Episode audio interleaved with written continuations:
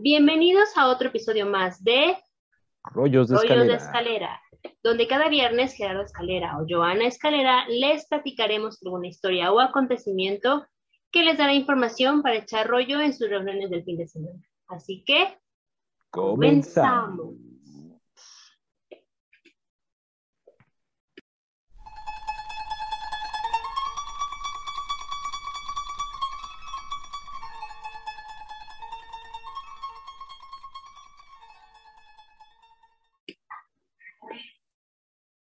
Bueno, este es un episodio que eh, lleva una dedicatoria especial porque nos solicitaron este tema. Eh, eh, este tema fue solicitado nada más y nada menos que por DJ Bosek. ¿Qué tal? Un DJ que nos sigue. Entonces, DJ Bosek, besos. Aquí está el tema que nos solicitamos, solicitaste, perdón. Es acerca de la alquimia. Muy buen tema, por cierto. Muy buen tema, así es. Y pues Entonces, traigo mi gorrito para denotar este que soy alquimista. Muy bien, yo vengo como de, de oro, Ah, no, bueno. dorado, de dorado. La, la niña de oro. Claro, obvio. Ok. Pues bueno, vamos a hablar de lo que Ah, es deja, deja- me lo ajusto porque si no parezco el, el este, este que salía en, en la hora pico. El enanito este de la joroba. Ahí está. Ajá. Bueno, hablemos ahora de eh, la alquimia. Es un tema muy eh, interesante, muy, muy, muy extenso. Yo nunca me imaginé que fuera tan extenso. De hecho, habrá algunos temas que quedarán como pendientes para próximas em, investigaciones. Pero bueno, Según la RAE, es el conjunto de especulaciones y experiencias, generalmente de carácter esotérico, relativas a las transmutaciones de la materia, que influyó en el origen de la química. Ah, ese es el significado que nos da la palabra alquimia.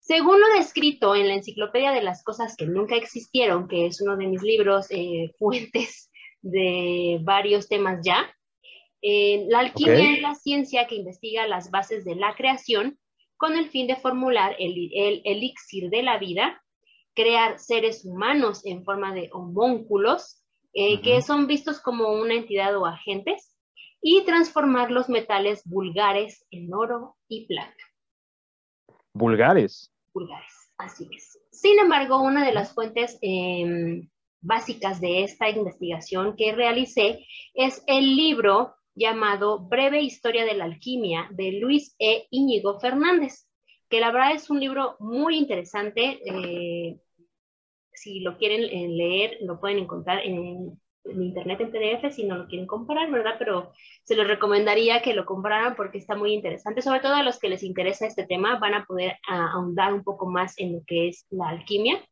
Pero bueno, eh, fue una de mis fuentes principales, eh, más o únicas realmente, porque La única fuente.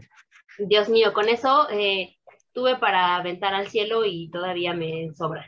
Entonces, en, este, en esta fuente nos menciona que si nosotros le preguntáramos a cualquier persona qué es la alquimia, la mayoría de las personas nos responderían que es una bueno, que era una actividad que hacían exclusivamente magos y o hechiceros en la Edad Media para buscar eh, transformar en oro cualquier metal.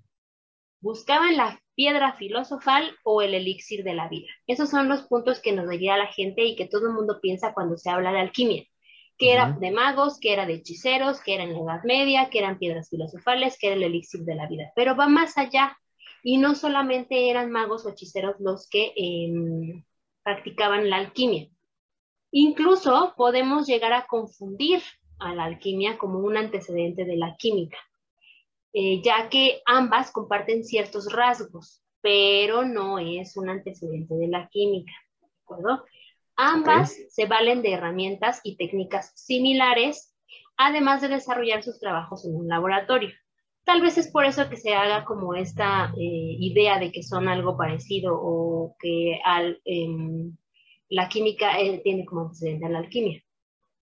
La química es una ciencia sin conciencia, donde impera la razón. Y en la alquimia son necesarias las creencias filosóficas para darle sentido. ¿De acuerdo? Entonces, en la química se actúa solamente eh, por la cuestión de raciocinio y en la alquimia se trabaja con las creencias filosóficas. La química no se conforma con comprender la naturaleza, busca dominarla, someterla a voluntad del hombre. En cambio, la alquimia se trata de entenderla, pero con el fin de colaborar con ella. O sea, la química simplemente es como dar razón de lo que está pasando y listo. Pero en la alquimia va más allá. En la alquimia va eh, con esta eh, unión o esta forma de como eh, colaborar con la naturaleza. entre comillas, y lo quiero poner como muy paréntesis, ¿no? Como magia. Em, sí, Digo, o sea, haciendo el concepto magia antigüedad, alquimia moderna, química o ciencia en la modernidad, ¿no? Como el. Ok. La alquimia no solo es una práctica que empieza y termina en un conjunto coherente de técnicas experimentales, sino también una concepción omnicomprensiva del mundo, una cosmovisión o una verdadera actitud ante la vida. Se decía que los, los, alquimistas no solamente eran como químicos o eran personas que se dedicaban a hacer estas transmutaciones de metal, sino que también era como ver una, eh, era una cosmovisión de la vida. La palabra alquimia tiene origen árabe y procede del término alquimia. Para algunos eh, autores, quimia proviene directamente de Kemp o Kemet, que significa literalmente tierra negra, y es el nombre que los antiguos egipcios daban a su propio país para resaltar la fertilidad del oscuro terreno aluvial regado por el Nilo. Okay. Frente a la total esterilidad del blanco desierto que lo rodeaba. A su vez toma el término del griego chima o kima, que significa la acción de, fundir o derretir un metal. Entonces tomaban como esta similitud del terreno eh, de, Egipto, de Egipto, que pues nadie podía comprender cómo era posible que siendo desierto tuviera como estas fuentes de, vida de plantas y demás, pero pues era parte de esta eh, situación fértil que existía a través del, del Nilo y demás, ¿no? No voy a entrar en cuestiones egipcias en este momento. Bueno, sí, un poco. La documentación que se ha conservado sobre esta época en la que la alquimia empezó a, dar sus primeros pasos como una disciplina es muy escasa, por no decir nula, ya que su interpretación es de gran dificultad, uno. Y dos, eh, por la cuestión em, de que se ocultaba, de que se tenía miedo, de que se destruyó mucho toda la información. La alquimia es casi tan antigua como el hombre. Vivió su época dorada en la Edad Media, por eso es que se confunde la alquimia eh, con Edad Media exclusivamente. Pero existieron alquimistas en Mesopotamia, Egipto, India y China, entre los griegos, los romanos, los árabes. Miles de años antes de nuestra era, los sacerdotes egipcios aparentemente dentro de la historia son los primeros que la practicaron. Eh, se comportaban como una fraternidad a la que se podía acceder solo si, se superaban todos los complejos ritos de iniciación. Para que pudieras tú ser alquimista tenías que hacer ciertos eh, ritos de iniciación. Eh, se piensa que probablemente fue Tot, el dios egipcio, el inventor de la ciencia, de esta ciencia o de esta disciplina, es el que enseñó alquimia a la humanidad los sacerdotes que entraban al, podríamos decir como, eh, se me fue el nombre, del, de, um, al sacerdocio de Tot, eran escogidos desde muy pequeños e ingresaban en las eh, llamadas casas de la vida, donde vivían aislados y sometidos a la autoridad de un maestro hasta que se les consideraba dignos de presentarse a la exigente eh, prueba que les permitiría, obvio si la pasaban, ingresar a estas escuelas ya de por vida como un sacerdocio, por así decirlo. Nada más que aquí eran varias pruebas. Obvio. Las recetas que se elaboraron eran extremadamente avanzadas para la época y se transmitía solo de forma oral. Y muy raras veces se escribían y quedaban protegidas por un rígido voto de silencio, cuya quiebra implicaba una cruel muerte por envenenamiento. Si tú escribías la, receta y por alguna azar del destino se la contabas a alguien o, se la dabas a alguien, pues te envenenaban y te mataban, porque era una situación de voto de silencio.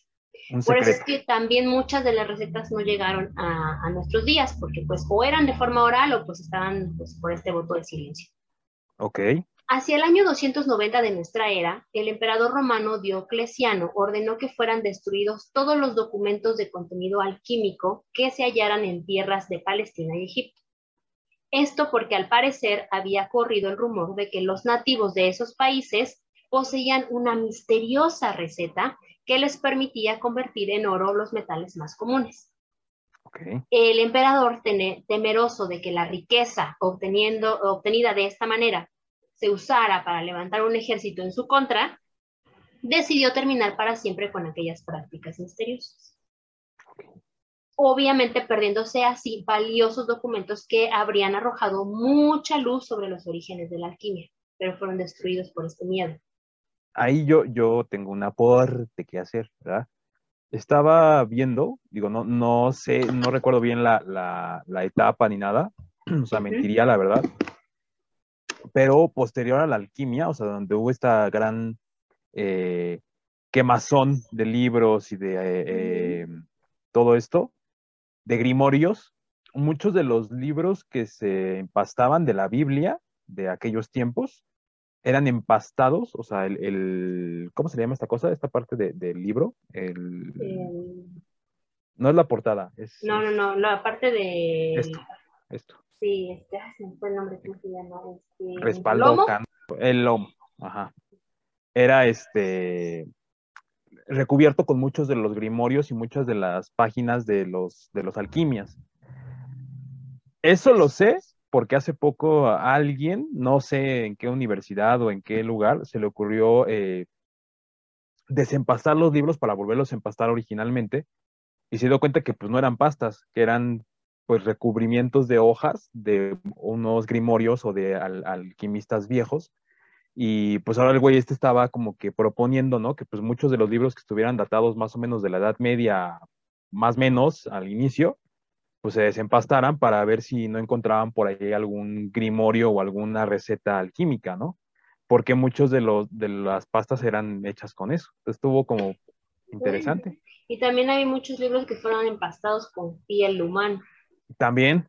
Entonces, no lo dudaría, pero sí, desafortunadamente por estas cuestiones del miedo irracional o del miedo racional, de que fueran a crear oro para, para hacer una, guerra en contra de Roma, por ejemplo, pues generó que se destruyeran muchas cosas, ¿no? Esto es parte de él, por qué no existen pues las explicaciones de esta, de esta disciplina. De hecho, otra gran pérdida que hubo de documentos alquímicos fue de la biblioteca de la ciudad greco-egipcia de Alejandría. Todos sabemos que la quema de esta biblioteca fue una de las grandes pérdidas eh, de la humanidad. Eh, en este lugar era donde se guardaban celosamente la mayor parte de los escasos documentos alquímicos. La primera destrucción de la biblioteca se produjo en el año 48 antes de nuestra era a manos de las legiones de Julio César, que hubo de enfrentarse a una sublevación popular. La segunda destrucción, y creo que fue la, más fuerte, la, la, definitiva. La definitiva, ajá, fue en el año 640 de nuestra era, fecha en que fue arrasada por el ejército del califa Omar, conquistador musulmán de la entonces provincia eh, bizantina de Egipto, que sostenía que los libros que no tenían enseñanza sobre el Corán carecían en utilidad y debían ser destruidos. Eh, sin embargo, también, no, la catástrofe más fuerte fue la de eh, en el año 391 por el emperador Teodosio. Teodosio ordenó extirparla de la sociedad romana todo resto de paganismo y se perdieron así conocimientos de un valor incalculable, pues esta biblioteca atesoraba buena parte del saber de la época y del progreso cultural de la humanidad. En lo que se refiere a la alquimia, se perdió todo. ¿no? Los pocos fragmentos como el que se conservan de la física y mística del alquimista Bolos de Mende que data de unos 200 años antes de nuestra era, o son copias de textos mucho más antiguos, como los papiros de Leiden o de Estocolmo, hallados en una tumba egipcia del siglo III, eh, que contiene interesantes recetas alquímicas para producir imitaciones creíbles, ojo, eh, imitaciones creíbles de piedras y metales preciosos así como detalladas descripciones de numerosos procesos metalúrgicos y de fabricación de tintes. Entonces, los de em, bolos de Mende fueron los que se descubrieron en copias de textos em, y aparte en papiros. son como que los únicos que han sobrevivido. Y eso uh, no se cree que sean tan, ¿cómo decirlo? Fiables. reales, ajá, y fiables, exacto. Yo, yo estaba, ahorita que dijiste eso, también recordé una historia de que le hicieron la prueba a un alquimista, ¿no? Que el rey le decía, ok, pues tú dices que, que tienes la receta para el oro y la fregada, ¿no? Y, dijo, sí, sí, sin bronca, sí, yo le puedo hacer el oro que usted quiera, ¿no? El tipo le hicieron una prueba en la que lo encerraron en un cuarto, en el que lo estaban vigilando por todos lados, ¿no? Y pues no hizo nada, aventó mucho humo, ¿no? Y de hecho de ahí viene la frase de, vender humo, ¿no? De, la época de los alquimistas, de hecho de ahí, de ahí viene esa, esa raíz, porque lo que hacían ellos es que muchos experimentos que hacían, ¿no? Aventaban mucho humo, ¿no? y el tipo este logró colar una pepita de oro. No sé de dónde la sacó el güey, de dónde la traía guardada, ¿no? Y en estas humarales que, que sacó, dijo, ah, pues aquí está, miren, sí, sí logré hacer oro. Y le dijeron, ah, sí, pues ahora haz más, ¿no? Pero ya, pues ya estás aquí, ya estás contratado, ya no puedes salir. Y pues el tipo dijo, no, pues ¿qué creen que pues, me metí una pieza de oro y pues por eso salió el oro, ¿no? Pero de ahí viene esa frase de, de vender humo, porque ellos lo que hacían era, pues, te vendían el humo, realmente, ¿no? o sea, te hacían creer con esta humadera que salía, ¿no? Que estaban haciendo oro o estaban haciendo metales preciosos, pero pues, la realidad es que nada que ver. Bueno, ahorita vamos a ver un poquito sobre esa pepita de oro, porque también hay otra historia con respecto a eso. ok. Lo cuento. Échale, échale. Eh, el vacío que dejó estas, em, pues esto em, que se perdió, pues lo tomó la leyenda. Es por eso que muchas veces no se cree que la alquimia haya existido, porque como no hay pruebas, todo se fue a la leyenda. Según la tradición, la alquimia nació en Egipto, como ya se les había comentado, país en el que un espíritu misterioso llamado Abnel había revelado sus secretos a cambio de una noche de amor a la diosa Isis. Ok.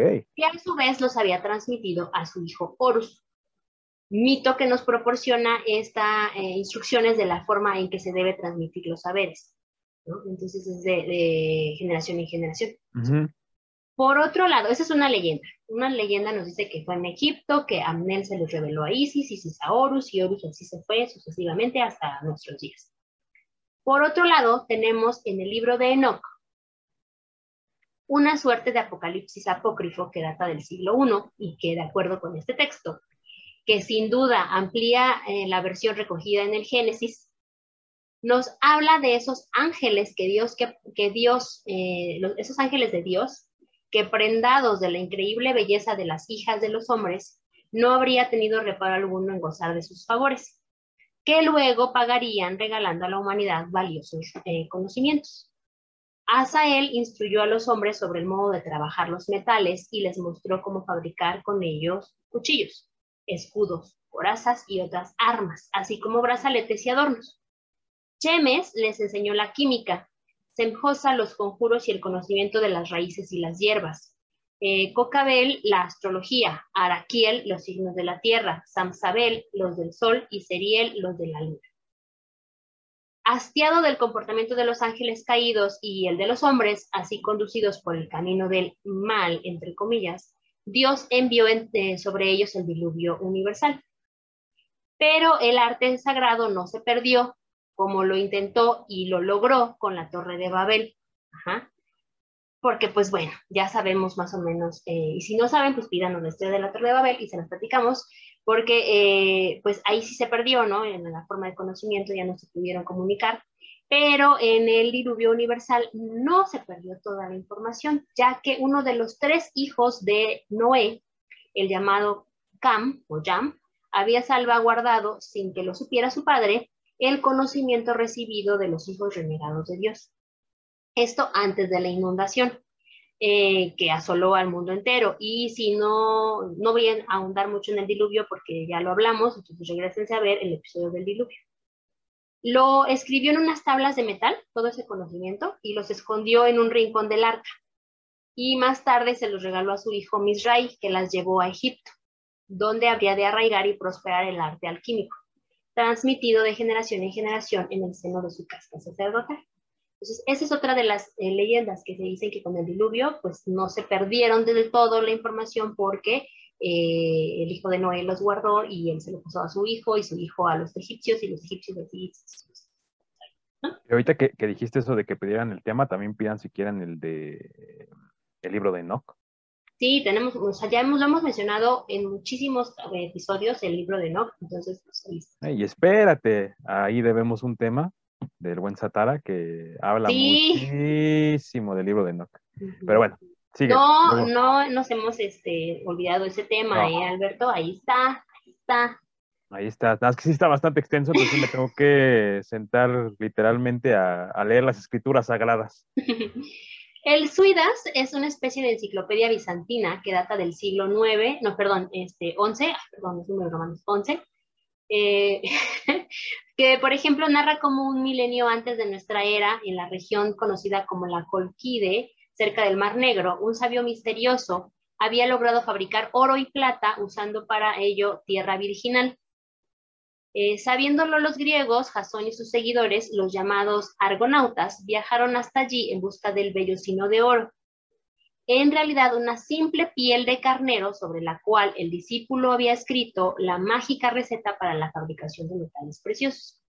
Pero la leyenda alquímica para los griegos y después por extensión para todos los alquimistas no era otra que la que atribuía su invención al llamado Hermes Trimegisto, es decir, Hermes el tres veces grande.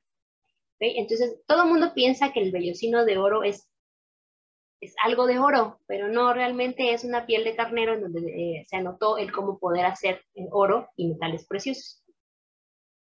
¿No? Pero bueno, eh, algunas leyendas cuentan que Tot, el dios egipcio, como ya lo había mencionado, es el que se convierte en Hermes, el ingenioso y polifacético dios griego, propietario de artefactos como sandalias con alas, varitas mágicas, flautas que provocan el sueño. Unos lentes bien chingones. Exactamente. Entonces... Ah, no, ese es el de Hércules. sí, yo también cuando estaba escribiendo dije, ¿el de Hércules? Pero se ve como si bien X, pero bueno. Los antiguos alquimistas ponían el sello de Hermes en sus preparaciones y los modernos le rinden tributo diciendo que ciertos compuestos están herméticamente sellados. De ahí viene el hermético. Hermes Trimegisto, como padre de esta disciplina y autor de sus principales textos, ya fueran los relacionados con la magia y la astrología, como los más propiamente filosóficos, fueron agrupados en el llamado Corpus Hermeticum, revelado según eh, creían los adeptos por el mítico Poemandres, el guía o inteligencia universal al que la humanidad debe todos sus conocimientos. O sea, realmente como me suena como a las escrituras que alguien les dictó, algo así, ¿no? Eh, las doctrinas herméticas eran para ellos y en realidad, eh, aquí. y en realidad, em, ya me. Para muchos sabios anteriores al siglo XVIII, los pobres restos del saber de los antiguos, perdidos casi por completos en el diluvio universal, y sin ninguna duda muy superiores a los de la humanidad superviviente al castigo divino. todo esto se dice que se perdió con, la, con el diluvio, ¿no? O sea, se sigue creyendo esa situación, así como lo que se perdió en la Biblioteca de Alejandría.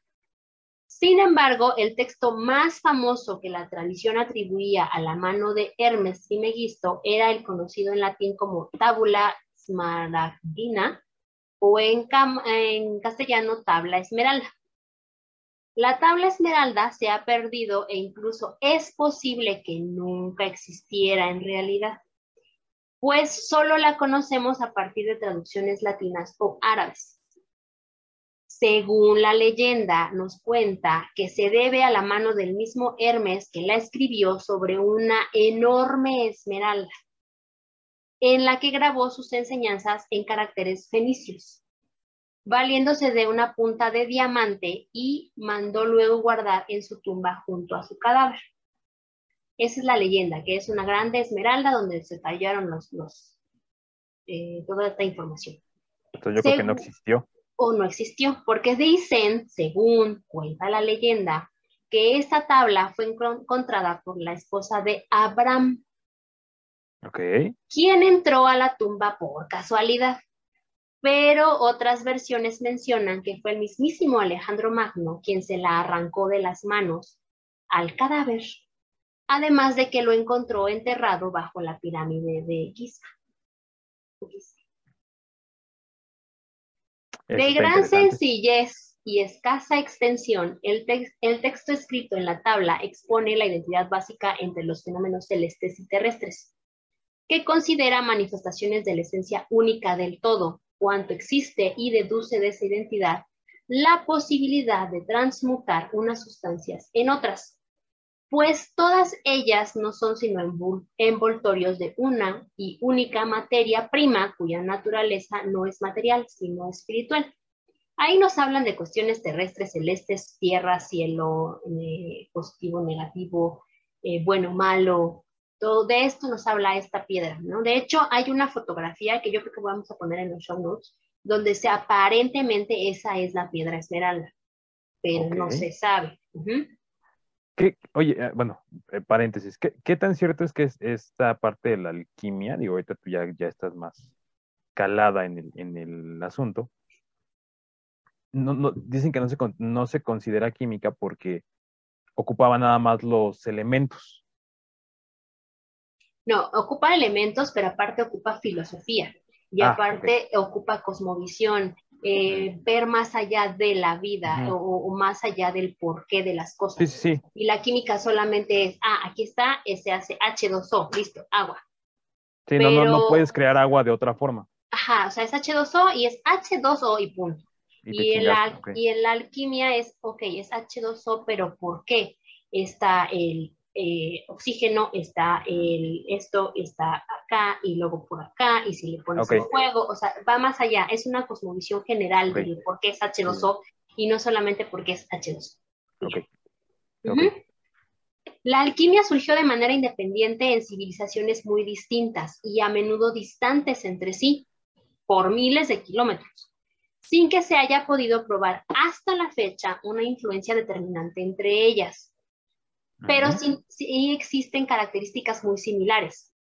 Eh, y si no similares, casi idénticas. Con lo que parece razonable deducir que debió existir un sustrato previo y común en todas las civilizaciones que hizo posible la aparición de este arte en todas ellas. Parte de lo que nos habla esta fuente de este libro que les comento de la breve historia de la alquimia es que había herreros nómadas estos herreros nómadas recorrían caminos en busca de la materia prima con que trabajar. Y gracias a esta parte nómada fue que llevaron por doquier sus conocimientos, sus ritos, sus misterios, sus mitos, y por lo que no sería extraño pensar que es gracias a estos nómadas que se replicaron las ideas alquímicas. Además de recordar que antes el estrecho de Bering se congeló y por ahí hubo una mezcla de culturas nómadas, y entonces hay como estas conexiones que hemos estado hablando también en varios de los episodios anteriores, en el que por qué es que hay cosas muy similares en América que no se sabe por qué allá en el viejo mundo estaban antes y luego acá y luego cómo y ese tipo de cuestiones, ¿no? Que también explicaría un poco la, la parte en por qué algunas culturas son similares en ciertos conocimientos, en ciertas cosmovisiones, ideologías. Ideologías y que también podemos hablar del consciente colectivo del que nos hablaba Jung, que también, si en algún momento quisieran que lo toquemos el tema, es muy interesante, porque nos habla de que cómo es posible que tú tengas conocimientos que pues ni tus papás te enseñaron, ni tus abuelos te enseñaron, pero que tus abuelos pueden decir que es algo que sabía tus bisabuelos o tus tatarabuelos, y que cómo es posible que tú en una cuarta, quinta generación lo sepas cuando nadie te lo enseñó que hay, ahí en la parte del eh, inconsciente colectivo, pues también se tenía que tocar la parte de que se supone que las culturas están conectadas de una u otra manera, ¿no? Porque evidentemente también tienen la misma cosmogonía, tienen los mismos, este, pues los mismos dioses, entre comillas, ¿no? Las mismas simbologías, pero aquí también entraría yo creo que la parte de, del significado significante y todo esto, ¿no? Porque de alguna otra forma, pues los dioses en América, en Europa y todo estaban adorando pues a la naturaleza. Y así como llueve aquí, pues llueve allá y pues digo, creo que tampoco es como que buscarle mucha, mucha lógica, ¿no? Pero, ¿quién soy yo? Pero bueno, el adepto perseguía la transmutación de la materia, la obtención de una sustancia a partir de otra, modelando en el proceso su propio espíritu puliéndose a sí mismo a la vez que colaboraba en el perfeccionamiento de la naturaleza. Por eso les digo que va más allá de lo que es la química, porque aquí no nada más es transmutar la materia, es transmutarte a ti mismo. Eh, no es sorprendente que el universo mental en el que obraba el alquimista, el conjunto de creencias, principios, valores a partir de los que interpretaba la realidad que le mostraban sus sentidos, proviniera de una época muy anterior a la que él habitaba quizá un tiempo remoto en el que la humanidad comenzaba a transformar la naturaleza, como en el neolítico, por ejemplo. Y aquí tocamos otra vez el tema de Jung, ¿no? ¿Cómo es posible que muchas civilizaciones conocían o traían ya eh, parte del conocimiento que en el neolítico se hacía, que cómo transformaban la materia, cómo es que crearon el fuego, cómo es que empezaron a sembrar, cómo es que eh, la agricultura se hizo ya parte del sedentarismo, y muchas otras cosas más que... Que, por eso te decía que yo, yo voy más referenciado a esa parte, ¿no? Digo, tampoco hay que ser un genio, ¿no? En la naturaleza, pues se te da todo, ¿no? Porque inclusive hasta las piedras preciosas, pues nacen de la naturaleza, ¿no? Por ejemplo, el carbón, pues empieza, pero un diamante empieza como carbón, ¿no? Y de ahí, pues ya empieza toda la transmutación hasta llegar a ser un diamante bonito, precioso y bien tallado, ¿no?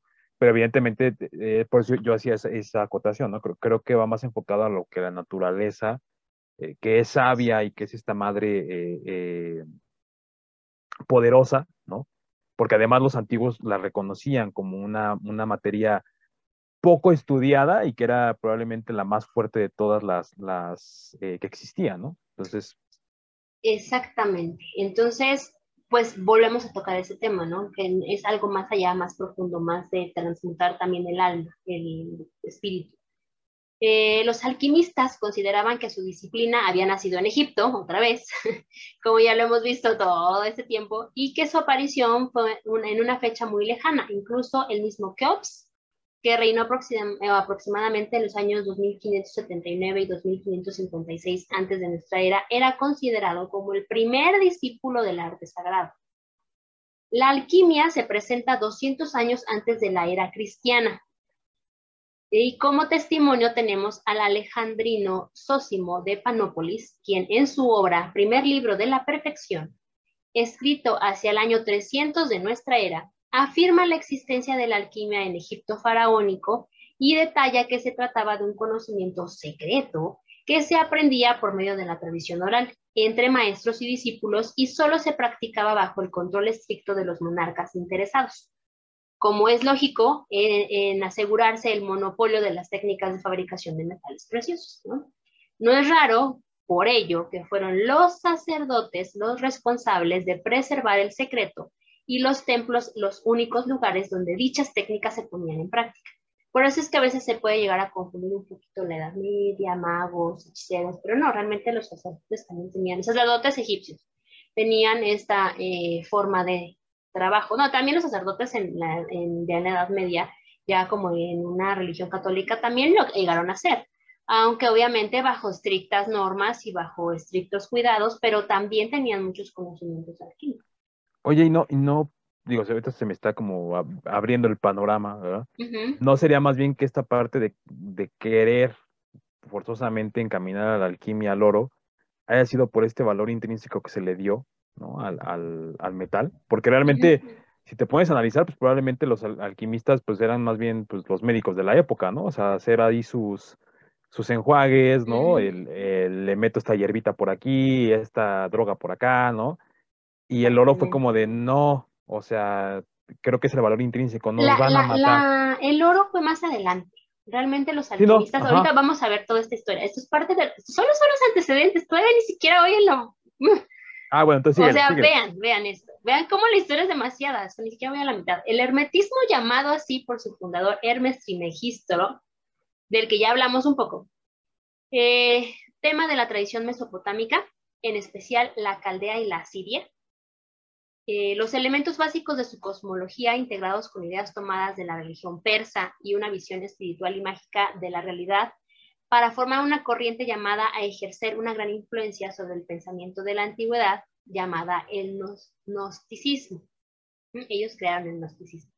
Esta corriente se entendía por dos preceptos. El primero era la lucha de contrarios, lo bueno se oponía a lo, a lo malo, la luz a la oscuridad, y así nos vamos, opuestos. El segundo era su concepto de conocimiento, y este no se alcanza por medio de la razón, ni siquiera a través de la fe, sino como resultado de una iluminación interior. Eh, esto me, generó como algo bien padre porque dices, ok, el conocimiento no lo voy a, percibir o no lo voy a recibir por razonar las cosas, pero tampoco por creer en algo, sino más bien en, entenderlo, comprenderlo, asimilarlo desde mi interior. ¿Mm? De hecho, bueno, perdón que te interrumpa, el, los gnósticos, el gnóstico era el güey más sabio que existía en el mundo, ¿no? Desgraciadamente, dentro de esa sabiduría, después se, se tergiversó y dijeron, no, este güey es el diablo, ¿no? Este güey no es creyente, este güey esto, ¿por qué? Pues porque estaba muy open mind para la época. Pero, Exactamente, por eso las brujas, regresen a ver las brujas. Ya, me callo y sigue. Me callo y sigue. Dentro de la filosofía griega existieron varios que trabajaron en los preceptos del hermetismo y transformaron algunas ideas o les agregaron conceptos. Es aquí donde ya se empieza a manejar otras cuestiones, o sea, ya no es como lo, lo puro, pues, ¿no? Es como un diamante en bruto y cada quien lo va limando y lo va limando y lo va limando hasta que llega y se convierte en una piedrita chiquita para un anillo. Así es la alquimia.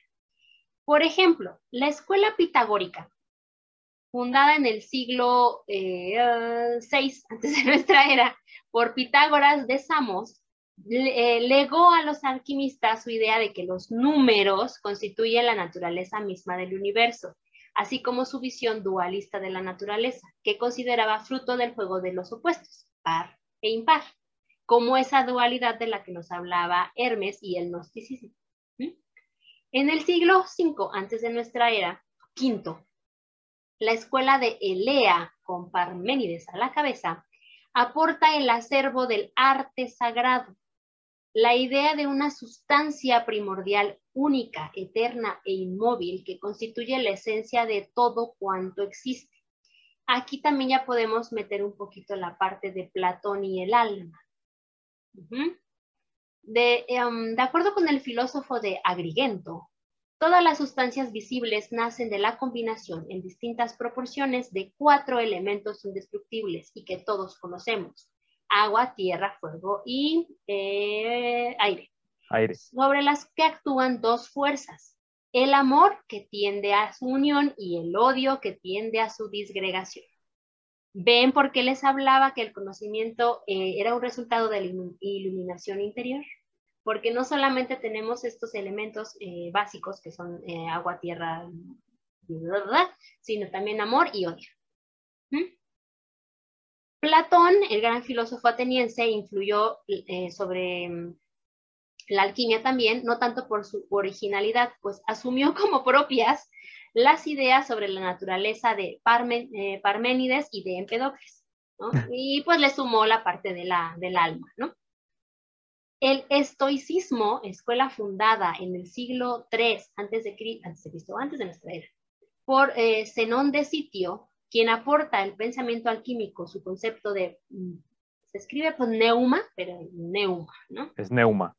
El espíritu vital que constituye la esencia del universo y del hombre mismo y refuerza su visión dualista al afirmar que este neuma, constituido por aire y fuego, actúa como principio activo que penetra en un principio pasivo y la materia integrada por agua y tierra, animándola más o menos en función del grado de penetración y dando así lugar a cuerpos idénticos en naturaleza, pero dotados de diferentes propiedades. Lo que quise decir con todo esto es que El aire y el fuego se juntan con el agua y la tierra y constituyen o arman una materia, pero que no siempre va a ser igual, sino que va a tener diferentes propiedades dependiendo cómo se les dé. Si tú pones primero fuego y después aire, te va a dar algo que si tú das primero aire y luego fuego. que es un poquito, un poquito lo que pasaría, por ejemplo, que antes todo se daba con fuego. O se creía que todo tenía una transformación mediante el fuego o mediante el agua. O mediante el aire no, no, pero los dos se suponía que los, los dos supremos eran el fuego y el agua, porque precisamente o destruían o construían. Entonces, fuego y agua eran los, los dos más, más fuertes, entre comillas, de los, de los estos, ¿no?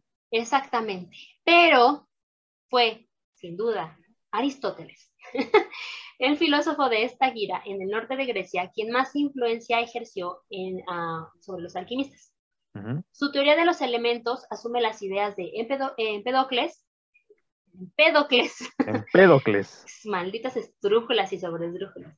Porque Empedocles es los que te avientas los fines de semana. Pero las modifica de forma sustantiva. En primer lugar, los elementos no son cuatro, sino cinco. Pues eh, los formulados por su predecesor, él añade uno, el aire, fuego, tierra, agua, le eh, agrega el éter o quinta esencia, al que considera por jerarquía el primero entre ellos, o protonsoma. Este primer elemento no existe de modo natural en la Tierra, sino solo en el firmamento lo que explica la distinta naturaleza de los seres terrestres, constituidos en cantidades variables por los cuatro elementos ordinarios y los eh, celestes, formados tan solo por éter. Aquí ya nos podemos meter un poquito con estas cuestiones de, eh, si se acuerdan de Ra, que hablábamos sobre la parte de, la parte celeste y la parte eh, del firmamento. Bueno, aquí nos habla, también si nos vamos a la parte de la Atlántida, podemos entender esta parte del éter. No, iba a decir una estupidez. Pero estos antecedentes no solo quedan en la alquimia griega. También existió la alquimia china. Y le estoy hablando a mi perro porque se me queda viendo con cara como de qué demonios estás hablando. Pues sí. Es que él no le gusta que le hablen otra cosa que no sean de los alemanes. no solo existió la alquimia griega, no solo existió la alquimia egipcia, también en China se desarrollaron ciertas ideas como la identificación de los minerales como embriones que crecen en el seno de la madre tierra, la visión de la minería y la metalurgia como eh, procesos misteriosos y sagrados, mediante los que el hombre colabora con la naturaleza y participa de su potencial creador, al acelerar el ritmo de la maduración de los minerales, porque como tú lo dijiste, los minerales salen de la tierra, pero el hombre lo que va a hacer es ayudarle a la tierra. Y la identificación del oro con la suprema perfección hacia la que todos los metales propenden o se inclinan y llegan a alcanzar si se les deja reposar el tiempo suficiente en las entrañas de la tierra. Entonces decían que esta parte de los minerales, que todos los minerales, todas las piedras podían llegar a ser oro si se les daba el tratamiento adecuado. Así es. Bueno, la práctica, la práctica prehistórica de los chinos de recubrir los cadáveres sepultados de un color rojizo era sin duda con la esperanza de garantizar la vida eterna. La obsesión por la inmortalidad, en segundo lugar, constituyó siempre uno de los rasgos más característicos de la alquimia china. Ya los chinos iban más allá de solamente transmutación de metales y de estas cuestiones eh, de cosmovisión ellos ya iban a necesito vivir más allá. entonces, eh, las prácticas prehistóricas eran recubro a mi muerto en una sustancia roja y entonces esto simula la sangre y entonces esto va a hacer que tenga una vida eterna. Y la miel. Y la miel.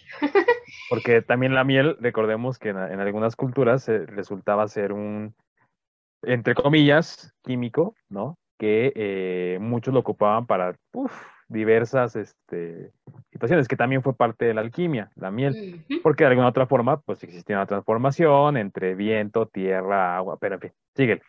Los intentos de fabricar el ansiado elixir sucedieron durante siglos y fueron muchos los ingredientes con los que trabajaron los alquimistas chinos. El jade, el cinabrio y el oro, en especial el oro, no perdieron en ningún momento el protagonismo.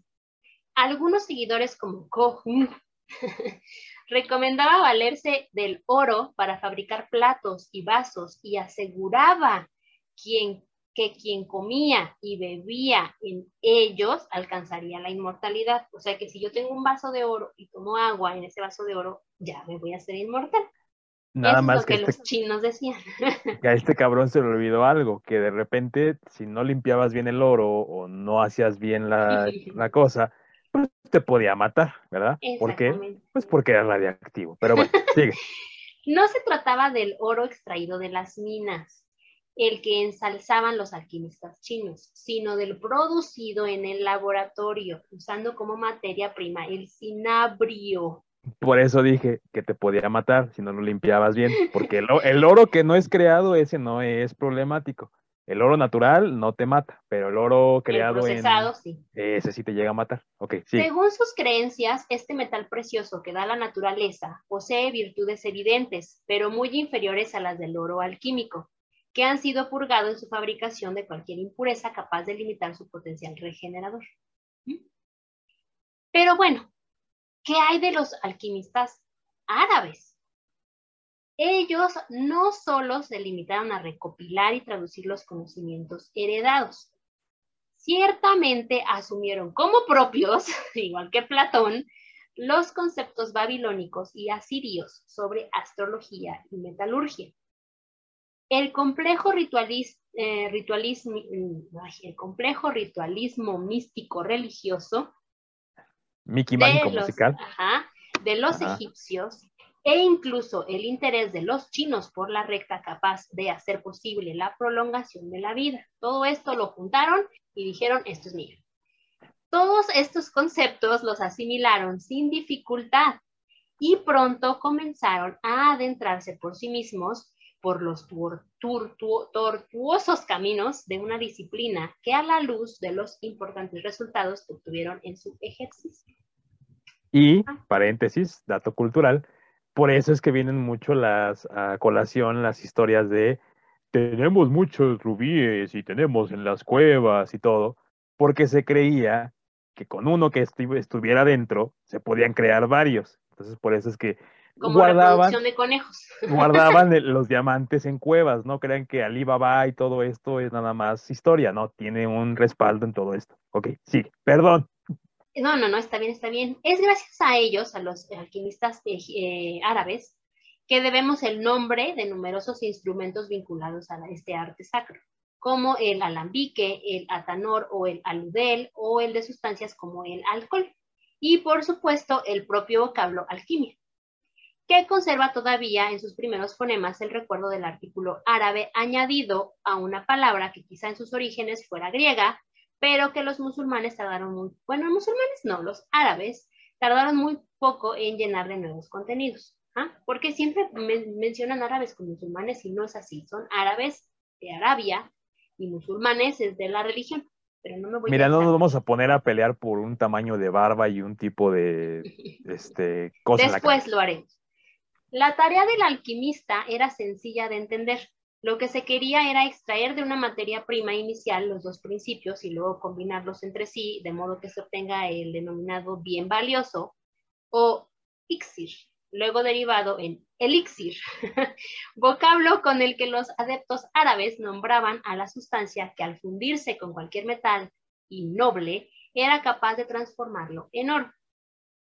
Llevar a la práctica esa tarea resultaba complejo y laborioso pensado, analizado así de que este le quito, le pongo, le hago, le, uh, wow, oro, era muy fácil, pero ya llevarlo a la tarea era lo difícil. Y exigía del alquimista una paciencia y una constancia enorme, aunque a diferencia de sus predecesores contaba al menos con una idea clara de los pasos que debía dar para completarla que qué bueno que dices eso, porque eh, es por eso que se reconocía mucho la labor de los herreros en aquella época. Porque decían, es que los únicos que pueden maniobrar con este tipo de fierros, hierros, minerales, son ellos, porque tienen paciencia y además saben cómo quemarlos, a qué temperatura, cómo fundirlos, cómo secarlos, porque también tenía su arte. Pero bueno, y, requiere de mucha paciencia, porque eh, recuerdo ahorita que dijiste esto de los herreros, eh, hay una serie, eh, Netflix todavía no la quitan, y es, es en turca que se llama Dirilish Ertuğrul. búsquenla, está muy buena, habla sobre los inicios de lo que es la, la parte turco-otomana.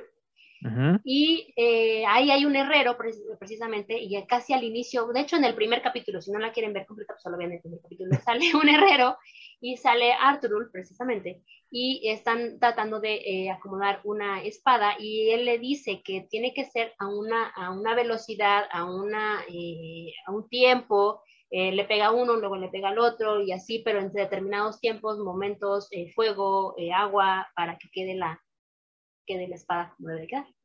Por eso es que muchas películas que son de la Edad Media o todo esto, van muy de la mano siempre con, vamos con el herrero, ¿no? Así de mi espada, mi escudo, mi todo, porque evidentemente ellos eran como los, em, los creadores de todo lo que se podía hacer con metal, ¿no? Era así como de, oiga, ¿le puede poner una hebilla platinada a mi caballo? Pues si me trae usted el material, pues sí se lo hago, ¿no? Y así funcionaba, básicamente. Em, dentro de estos em, pasos que tenían que seguir para poder hacer lo que quisieran en cuestiones alquímicas, el primero de los pasos era la destilación, que tenía por objeto reducir la materia prima a sus componentes más simples. Después, el alquimista debía proceder todavía a una mayor purificación del producto de la destilación, meta que lograba mediante operaciones sucesivas de trituración, de secado o cocción, entre otras saquemos, saco, quemo, saco, vuelvo a poner y entonces vuelvo a hacer, destilo. Que encima de tu cabeza está la destiladora. Sí. Servía y una vez que se hierve sale un líquido que es distinto al primero que entró. Y luego tienes que ponerlo otra vez y otra vez y otra vez hasta que salgan muchas cosas. Pero bueno. O que se solidifique, pero sí. Por último, los elementos obtenidos ya puros debían ser reunificados en uno solo que no era otro que el elixir, cuya eficacia podía variar mucho en función del grado de perfección del proceso y dependiendo también del elixir que se necesitara, ¿no? Porque no era solamente el elixir de la vida, podía ser cualquier medicamento. Por eso decíamos que también eran como los médicos antiguos. Exactamente. Este proceso es sumamente complicado. Uno de los requisitos esenciales es un fuego extremadamente caliente. La temperatura en el laboratorio de un alquimista es siempre intolerable y las ropas, barbas y cabellos de él y de sus asistentes siempre iban a estar chamuscadas. ¿Por qué? Pues porque el constante uso de estos materiales, eh, pues, y aparte, imagínate ahí, yo creo que era un sauna, un sauna se queda corto. Y aparte también habrá que decir que muchos de los instrumentos que ocupaban o de las pócimas que tenían o de los líquidos o los destilados tenían nombres míticos, lágrimas de ángel, este fuego de dragón, ojo de bruja, etcétera. No es que fueran propiamente la cola del unicornio ni nada por el estilo, sino se les denominaban así porque eran nombres místicos. Era también como tipo asociación, ¿no? Como lo que me imaginaba que pudiera ser el cuerno del unicornio, ¿no? Asociación, pero más bien al significado que traía la, connotación de ese objeto, ¿no? Se suponía que antes, el, por ejemplo, la lágrima de ángel, pues porque era lo más puro que existía, probablemente era agua oxigenada. pero así se le conocía, ¿no? Ahora, seguimos con la parte árabe, pero entramos un poco ahora sí a lo que es el Islam. La alquimia islámica, a pesar de su aparente aspecto de química precientífica, y su mayor preocupación por los trabajos del laboratorio nace y se desarrolla igual que el resto de las manifestaciones de este arte sacro en las distintas civilizaciones o culturas, envuelta en un manto espiritual que le confiere sentido y del que no puede desprenderse. En el caso de la alquimia musulmana, este envoltorio espiritual se lo proporciona el sufismo esto me agradó bastante porque, bueno, ustedes saben que yo eh, estoy eh, enamorada de la religión musulmana, del, del Islam, y, eh, los sufistas, los sufistas me parecen algo muy intrigante, algo muy bonito, algo muy padre. Y entonces, cuando yo leí esta conexión que hay de la alquimia con el sufismo, la verdad me enamoré más. Les voy a explicar. El vocablo sufismo ha servido para nombrar fenómenos distintos a lo largo del tiempo. Bajo su manto se incluyen conocimientos, técnicas y ritos vinculados a la metafísica, la purificación del alma, la relación individual del hombre con Dios o la interpretación interior de los preceptos islámicos. Eh, sus manifestaciones han sido también muy diversas, desde el simple ascetismo, que es la forma de vida austero, la negación de placeres materiales o bien la abstinencia, y algunas formas islámicas de gnosis, a los movimientos de fervor religioso y caballería espiritual, pasando incluso por ciertas órdenes militares musulmanas. Eh, para los que no conocen a los sufis, los, los sufis son una serie como de personajes eh, muy religiosos. algunos de ellos hacen eh, vueltas, ah, ah, tienen un gorrito, unas faldas largas blancas y al, al sonido de música, ellos giran, giran, giran, giran, giran, entrando en un estado de gnosis en el cual ellos pueden llegar a tener ese acercamiento a Dios, a la, a la palabra, a esta parte de em, purificación del alma, ¿no? Entonces es a través de esos movimientos que entran en una gnosis. Se trata además de un fenómeno muy antiguo, antiguo, pues los primeros maestros sufis vivieron entre los siglos I y II de la Egira, es decir, entre el, siglo 7 y 8 de la era cristiana porque recordemos que tienen otro calendario. El sufismo no deja de ser una mística del Islam, un intento de acercar el alma a Dios para fundirse con él y comprender así la verdadera realidad de las cosas. El maestro sufi desarrolla en su espíritu las mismas tareas que el adepto a la alquimia que eh, realiza en el laboratorio. El sufi limpia su alma y la libera de esas impurezas propias de la naturaleza humana mediante eh, la meditación y la ascesis, la parte que les decía del ascetismo. Y el alquimista se vale de la destilación repetida una y mil veces para limpiar de las suyas a la materia prima que reposa en el fondo de su alambique, que es el instrumento donde se destilan entonces, el espíritu del sufi debe recorrer un camino de muerte y resurrección para ya transformado ser digno de unirse al Creador. La materia del alquimista sufre además un largo y complejo proceso de destrucción que la reduce a sus componentes más elementales antes de unirlos de nuevo para formar una sustancia pura y perfecta. La alquimia musulmana, como la alejandrina o la oriental, antes que ella, es también y ante todo un proceso espiritual. Por eso esta unión de los sufis con la alquimia. Me agradó mucho esta analogía que hacen con ellos porque es una forma de acercarse al creador a través de meditaciones, a través de estos movimientos de gnosis, del ascetismo para liberarse de todas las impurezas que, tiene la humanidad. Y lo mismo pasa con los metales preciosos que limpian en, los laboratorios alquimistas, estas destilaciones.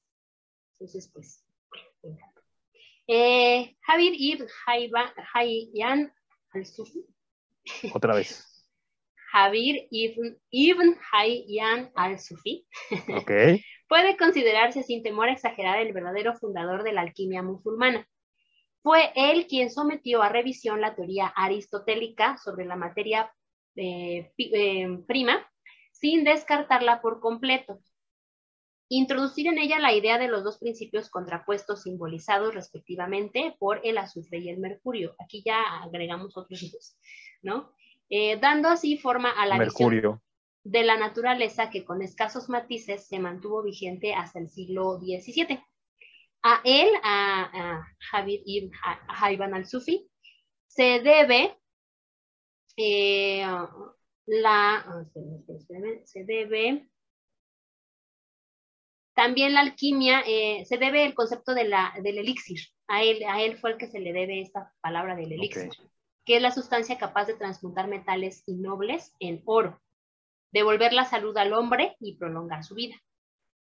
Y gracias a su constancia se produjeron avances de gran trascendencia en el campo de la química práctica, ya que sus obras no solo describen e incluso explican con todo detalle el laboratorio alquímico y las operaciones en, el que, se, en, que eh, se desarrollan en él, como la calcinación, la sublimación, la reducción, la cristalización, etcétera, sino que también va a proporcionar recetas, procedimientos eh, que siguieron utilizando durante siglos. Bueno, de ahí nos vamos a saltar un mucho en el tiempo y hablaremos sin lugar a duda del alquimista más célebre del bajo medievo, que es el francés Nicolas Flamel, ¿sí? Ese Flamel del que se habla en Harry Potter. Eh, era, era una persona de origen humilde que se ganaba la vida en París como escribano, editor y librero, sin mostrar interés alguno por la alquimia. Cuando una noche le saltó un extraño sueño en el que un ángel le mostraba un misterioso libro y le aseguraba que un día eh, ese libro llegaría a sus manos y solo él vería en sus páginas un secreto que nadie antes había sido capaz de descifrar. Pues, días después de este sueño, un misterioso individuo llegó a su tienda y le ofreció un manuscrito que Flamel reconoció de inmediato como ese que eh, le mostró el ángel en sus sueños. Según su propietario, todo lo que sabía de él era que lo había escrito un tal Abraham, el judío, y que contenía la receta que éste le había enseñado a su pueblo para transformar el plomo en oro y pagar así sin esfuerzo el tributo a los romanos. ¿Recuerdan que les dije que la esposa de Abraham se había encontrado con él misteriosamente en una tumba? Una tumba. Puede coincidir con esta historia. Alterado, Flamel adquirió el libro, pero en contra de lo que esperaba tras estudiarlo con atención durante 21 años. No fue capaz de comprender ni una sola palabra de sus páginas. Y entonces tuvo la idea de peregrinar a Santiago de Compostela para solicitar al santo patrón secreto de, eh, al santo patrón secreto de los alquimistas, que era en Santiago de Compostela, la gracia del conocimiento. En el camino de regreso, mientras se encontraba en León, conoció eh, por, media, eh, por las aves del destino a un marchante francés que era médico, hebreo converso y experto en ocultismo, eh, al que le mostró las ilustraciones del libro y confiado en que él le podía ayudar, este judío le dijo, va, yo te ayudo, sellamos un pacto de silencio, esta, este trato, deciden volver juntos a, París, pero antes de que llegaran a París, el israelita se muere pero sí le alcanza a revelar algunas cosas a Flamel, lo suficientes para que él pudiera continuar con esta obra. Entonces, con la ayuda de su mujer, Perenelle, en cuya presencia logró tiempo después su primera transmutación, eh, pues logró hacer algo, ¿no? No les hablaré de todos los detalles de Flamel, porque se describen muchos puntos, y esto nos llevaría, y ya casi se nos está acabando el tiempo, y yo sigo con esto, ¿no? Entonces, si quieren más, pidan el rollo de Flame. Eh, vamos a dar otro brinco en el tiempo y nos vamos a ir hasta Theophrastus Philippus Aureolus Bombastus von Hohenheim. Mejor conocido como... Paracelso. Ajá, es lo que te iba a decir, déjalo como Paracelso. ¿Quién representa el adepto obsesionado por las aplicaciones concretas de sus descubrimientos.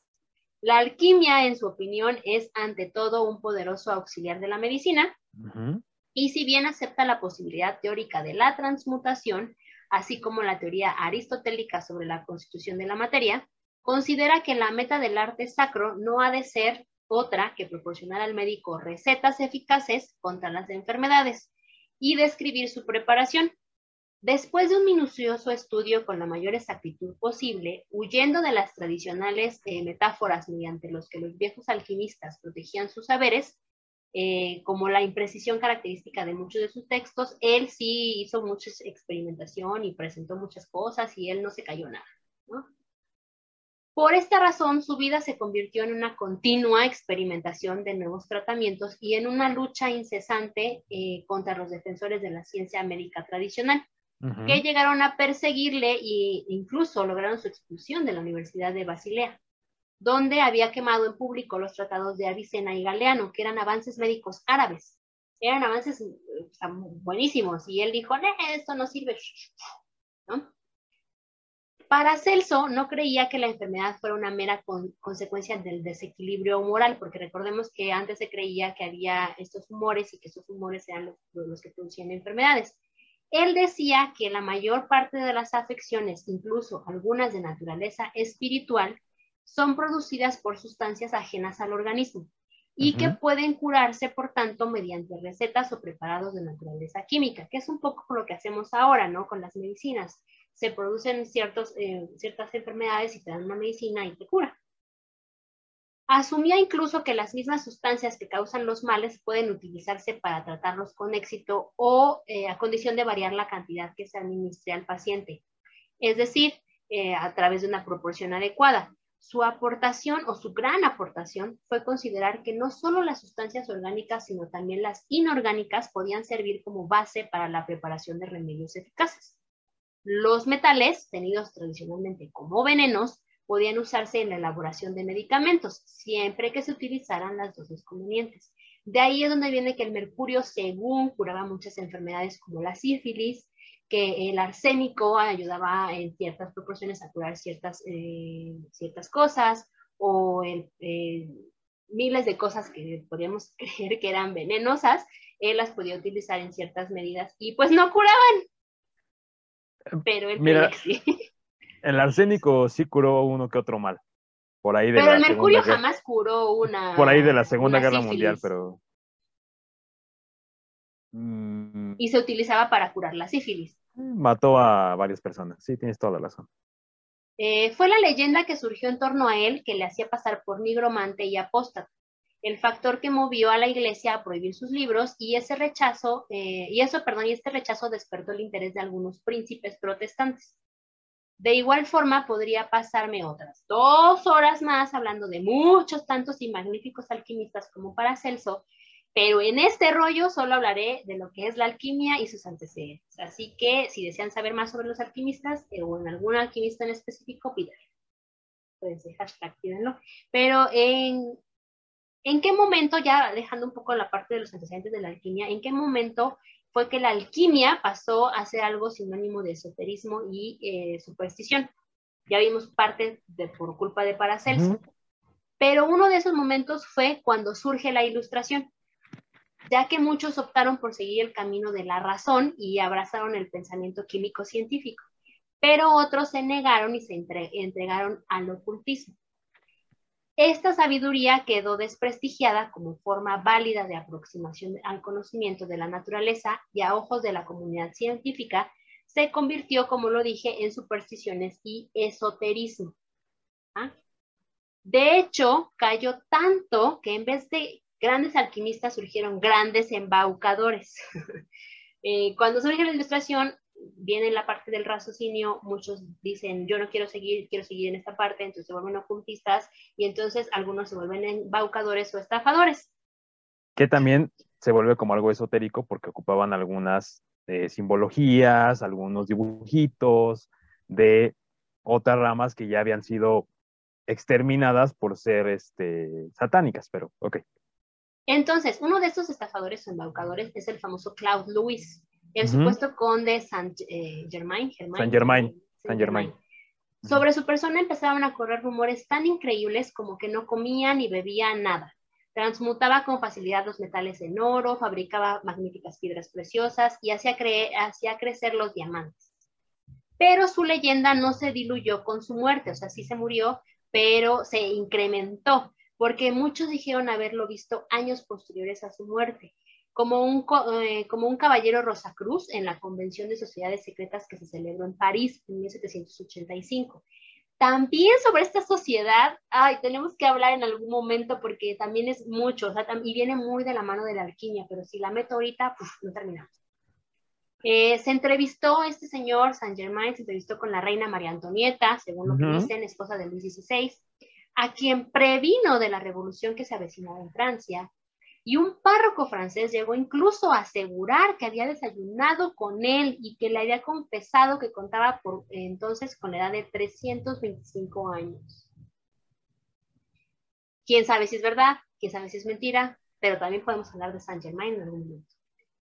Los alquimistas creían que todo lo que existe en el universo se compone de variaciones de un material básico, eh, que es la prima materia o la materia prima, eh, esta unidad fundamental es una esencia del mercurio, totalmente diferente del azahue o el mercurio de uso común. O sea, el mercurio que conocemos no es esa materia prima, es otro. Ya voy a acabar. Los alquimistas creen, que, este, los alquimistas crean esta materia eliminando el mercurio ordinario con los principios del aire, tierra y agua. Obviamente también fuego, ¿no? Eh, habiendo así obtenido una provisión de esta materia prima, la tratan con una piedra filosofal que se obtiene refinando el azufre hasta su principio básico. Y aquí entra lo que se llama la piedra filosofal. ¿Y qué es la piedra filosofal? Ok. Ah, es una panacea, es el elixir de la vida eterna, que a pesar de su nombre no es una roca, como muchos podrían pensar, sino más bien es una sustancia de la naturaleza indefinida que era capaz de obrar todo tipo de milagros, desde transformar metales básicos en preciosos hasta conceder la vida eterna. Conseguirla era la gran obra de los alquimistas. Todo esto a través de un proceso llamado crisopea o argiropea, cuyo significado en griego es creación de oro o creación de plata, respectivamente. Esto se conseguía supuestamente fundiendo el metal original y mezclándolo con un fragmento de piedra filosofal, cuyo contacto lo transformaría en oro o plata. En 1980, el científico Glenn T. Seaborg logró mediante un experimento de física, que es lo que te decía, mediante un experimento de física nuclear, transmutar plomo en oro. Pero el elevado costo del procedimiento y la minúscula cantidad de oro obtenido hacían invaluable cualquier uso comercial. O sea, era más lo que gastabas en producir oro que en lo que te salía. Entonces, por eso dijeron, ah, es que no, vaya Dios.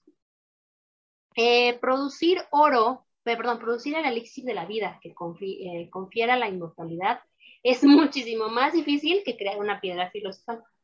La idea de crear este elixir surgió por el hecho de crear una medicina para todos los males, que se obtuviera preparando una infusión con polvo de piedra filosofal. Se pensaba que el elixir debía incluir los cuatro elementos, es decir, fuego, agua, tierra y aire, junto, con los tres principios, es decir, el animal, el vegetal y el mineral, y la materia prima, que era el mercurio.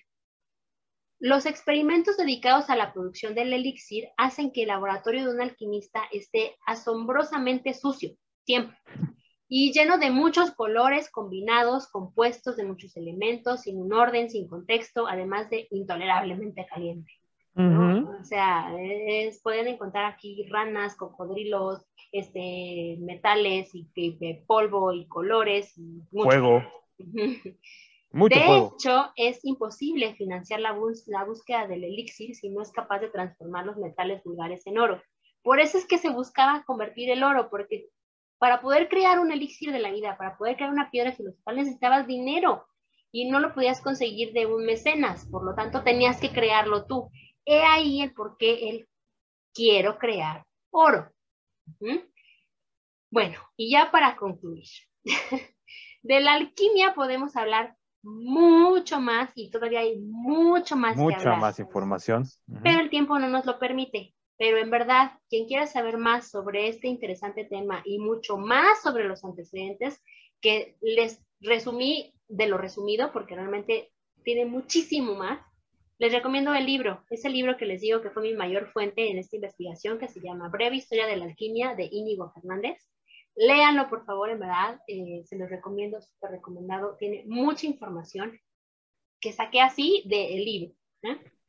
Y pues eh, no me imaginé que este tema tuviera tanta historia y que tuviera tantas conexiones y que tuviera tantas conexiones con algo que me apasiona, que es el Islam. Y pues, esto es la historia de la alquimia, deje un respiro porque ya lo último fue de... Y de hecho, también la, alquimia, ahí hay, como que esa parte, ¿no? Que todo el mundo se inclina a mencionar únicamente la piedra filosofal y el oro, ¿no? Pero no mencionan también que estaban los homúnculos, ¿no? Y esta posibilidad de crear vida, entre comillas, ¿no? De la mezcla de diferentes elixirs y de diferentes este, sustancias. Que también ahí hay este, varias fórmulas que supuestamente también se perdieron con el calor de los tiempos, ¿verdad? Y que, este, pues, creabas vida, no solamente creabas oro, pero pues todo el mundo se enfocó en el oro, por eso yo decía que más bien por la parte del estúpido eh, signo de, dinero, ¿no? Pero bueno, ya entendemos Pero ya vimos por qué, entendemos que es porque no tenías a alguien que te financiara. Eh, es poco probable que alguien llegue y te diga, oye, voy a crear un elixir de la vida semi-mecenas, o sea, decir, ¿qué? No voy a gastar en que estés ahí haciendo pruebitas a ver si te sale o no. Entonces era por esa razón que se creaba el oro. Y que habrá que decir que no tenía una medida en cuanto a qué le ponían o cuánto le ponían, sino que era como de, ah, échale 8 litros y vemos qué pasa, ¿no? Y después, si no, pues, no pasa nada, pues le vamos rebajando. O, a lo mejor empiezas con uno y no funciona, échale dos, no funciona, échale tres, no funciona. Entonces, eran muchos gastos, era algo que no era tan fácil de mantener y que como no se sabía porque estaba, era un secreto a voces, no podías tener exactamente los ingredientes adecuados. Quienes los tenían, entre comillas, eh, pues no los compartían y era muy difícil que tú pudieras obtenerlos. Entonces, Bueno, la verdad es que hay muchísimo, en verdad es muchísimo. Me quedé con ganas de contarles muchas otras cosas más que vienen en el libro, pero lo tuve que reducir a lo reducido de lo reducido y la verdad siento que faltó mucho más, pero pues pídanlo, pidan, pidan los temas que faltaron, pidan eh, de Flamel, pidan de, de este, San Germain. la piedra filosofía de San Germain, pidan de... Filosofal, ¿cuál filosofía? Filosofal, ven, ya no sé ni qué digo. Este, en verdad, hay mucho que sacar todavía de la alquimia, mucho, mucho, mucho. Es un buen tema. Y pues igual hasta podemos hacer otra parte después con más información porque todavía nos queda mucho. O un especial. Pídanlo, pídanlo y este, espero que te haya gustado DJ Bosek, en verdad, gracias por pedirnos este tema, fue un muy buen tema. Y una cosa más, eh, eh, no es con afán de molestarlos ni nada, pero eh, aparentemente van a cambiar las normas y las reglas de YouTube en cuestión de ya no van a poder dar likes ni dislikes, ni van a poder comentar. Entonces, los invitamos a que le den like también a la página de, Facebook, ¿no? Que nos sigan también en Twitter o en Instagram. Eh, en caso de que esto se vuelva una realidad, pues bueno, sí nos pasa a afectar a nosotros porque se dan cuenta que sí leemos sus comentarios, que sí les respondemos los comentarios y que les damos eh, feedback y seguimiento a todo y cada uno de los, este, de los comentarios. Entonces, si llegara a pasar esto, pues sí les recomendamos que no se escriban al Twitter, no se escriban a Instagram, no se escriban a Facebook. Es más fácil para nosotros porque si se llega a, crear esta ley realmente o esta regla en YouTube, pues ya no vamos a tener forma de, poderlos este, contactar. Entonces, gracias para los que nos escriben, gracias también a los que nos recomiendan este, algunos temas, pero pues si esto llega a pasar, sí, no es cosa nuestra, es cosa de YouTube, entonces. También este, participen en las preguntas que estamos poniendo en Spotify. Eh, ya ven que ahí también ya hay algo nuevo de preguntas, participen en, las, preguntas de Spotify, síganos en Spotify, en Apple Podcast, en Google Podcast, Anchor. Este, en Instagram, en Facebook. Miren, es, lo vuelvo a repetir, no es con el afán de molestar, pero si llega a pasar esto, pues no los vamos a leer y muchos temas se van a quedar al, al, al vacío porque pues hubiera dicho cómo les hago para decirles. Escríbanos ahí, los leemos, le respondemos y les damos seguimiento, ¿no? Entonces, así también nosotros nos mantenemos informados de ustedes y ustedes pues tienen un mejor este eh, video que puedan apreciar de mejor manera. ¿no? Y pues bueno, siento, este, sentimos con la pena que este video haya sido muy largo, pero vale la pena, no se lo pierdan. Hay de todo. Así que pues bueno, ahí escríbanos y cualquier cosa, pues síganos en todas nuestras redes sociales. Eh, hagamos que esta comunidad rollera crezca y gracias DJ Bose, que es un gran tema. Gracias y que esperemos que te guste básicamente. Yo sé que sí. Te mando un beso. Bye. Bye, chicos. Bye. Hasta la próxima.